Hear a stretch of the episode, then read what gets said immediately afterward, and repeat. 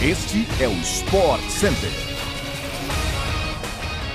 Bom dia, fãs de esportes! Estamos chegando com mais um podcast do Sport Center. Você sabe, esse programa que chega todos os dias para você de segunda a sexta-feira, às 6 horas da manhã e também com aquela nossa edição extra, sextas à tarde.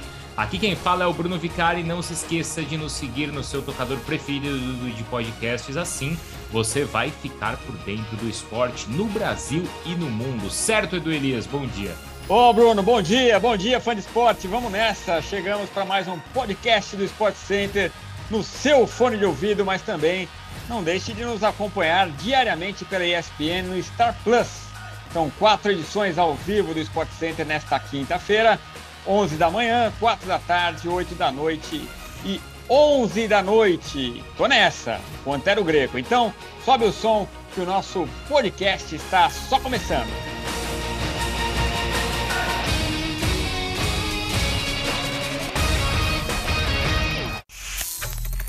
A final do Campeonato Paulista começou ontem com o São Paulo recebendo o Palmeiras no estádio do Morumbi e o tricolor saiu na frente. Em busca do bicampeonato paulista, o time comandado pelo técnico Rogério Ceni venceu em casa e agora leva vantagem para o jogo da volta, que será disputado no Allianz Parque às quatro da tarde no domingo. Falando em campeonatos regionais, hoje tem o primeiro jogo da final da Copa do Nordeste, será realizada entre Esporte e Fortaleza, encontro de leões na Arena Pernambuco. A partida começa às 9h35 da noite e vai ter transmissão ao vivo pela ESPN no Star Plus. Ontem também foi realizado o primeiro jogo da final do Campeonato Carioca entre Flamengo e Fluminense no estádio do Maracanã. Quem saiu na frente foi o Flu, que venceu no Rio de Janeiro e leva vantagem para o jogo de volta, marcado para o próximo sábado, às 18 horas, no Maracanã. Agora com notícias do Corinthians. O Timão recebeu o aval do Shakhtar Donetsk e encaminhou o empréstimo do volante Maicon até o fim de 2022, até o fim deste ano. As conversas avançaram nos últimos dias e o jogador está muito perto de retornar ao clube corintiano, onde foi bicampeão paulista em 2017 e 18 e campeão do Brasileirão em 2017.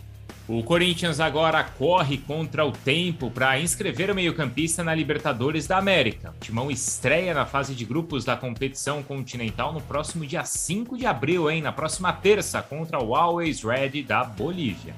O prazo de inscrição de jogadores, portanto, termina já neste sábado, dia 2. O Corinthians está no grupo E, que também conta com Boca Juniors da Argentina e Deportivo Cali da Colômbia.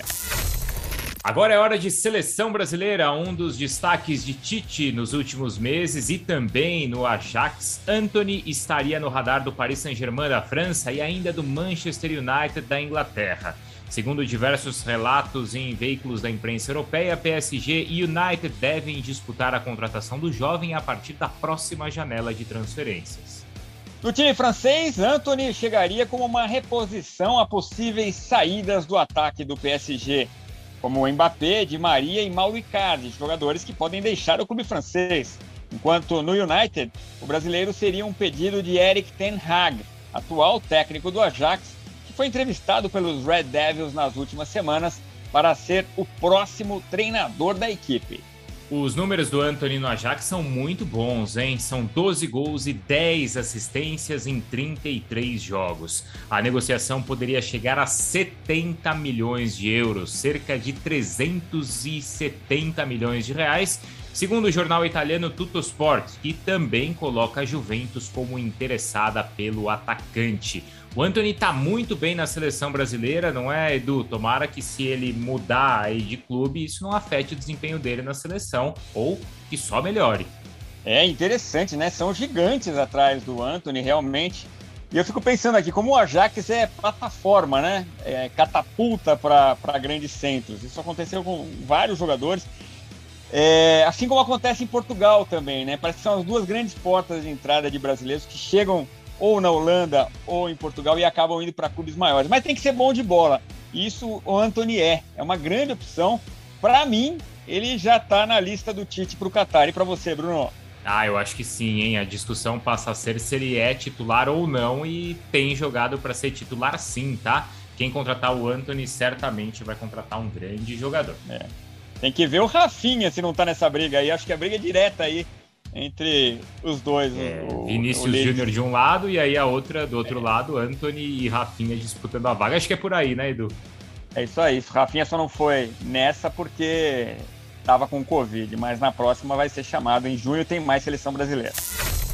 E a Nova Zelândia goleou as Ilhas Salomão ontem na final das eliminatórias da Oceania e garantiu uma vaga na repescagem para a Copa do Mundo do Catar.